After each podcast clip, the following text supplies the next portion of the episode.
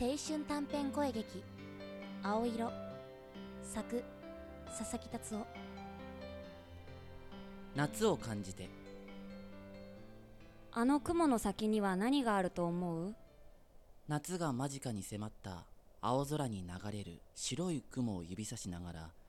高校の屋上で君は僕になぞなぞを出したこれは難問だうーん外国とか君の回答はほんと夢がないねどうやら僕の答えは彼女にとっては不正解だったらしいじゃあ何が正解だったのそんなのわかるわけないじゃんえわからないが正解ですそんなだってあの雲の先みたいに私たちの未来だって明日だって今日だって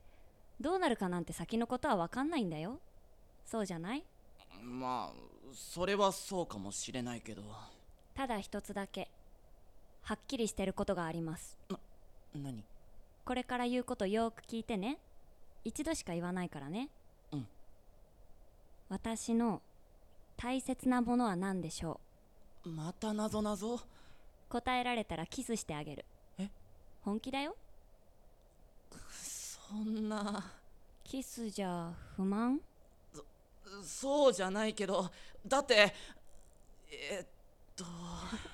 必死に考えてよねヒントはなし答えられるのは1回だけえーわからないよ本当にわからないそれが正解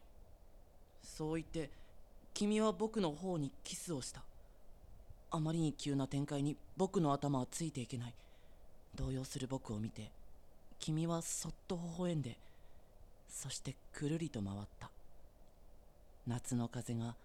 僕たちを包んでいた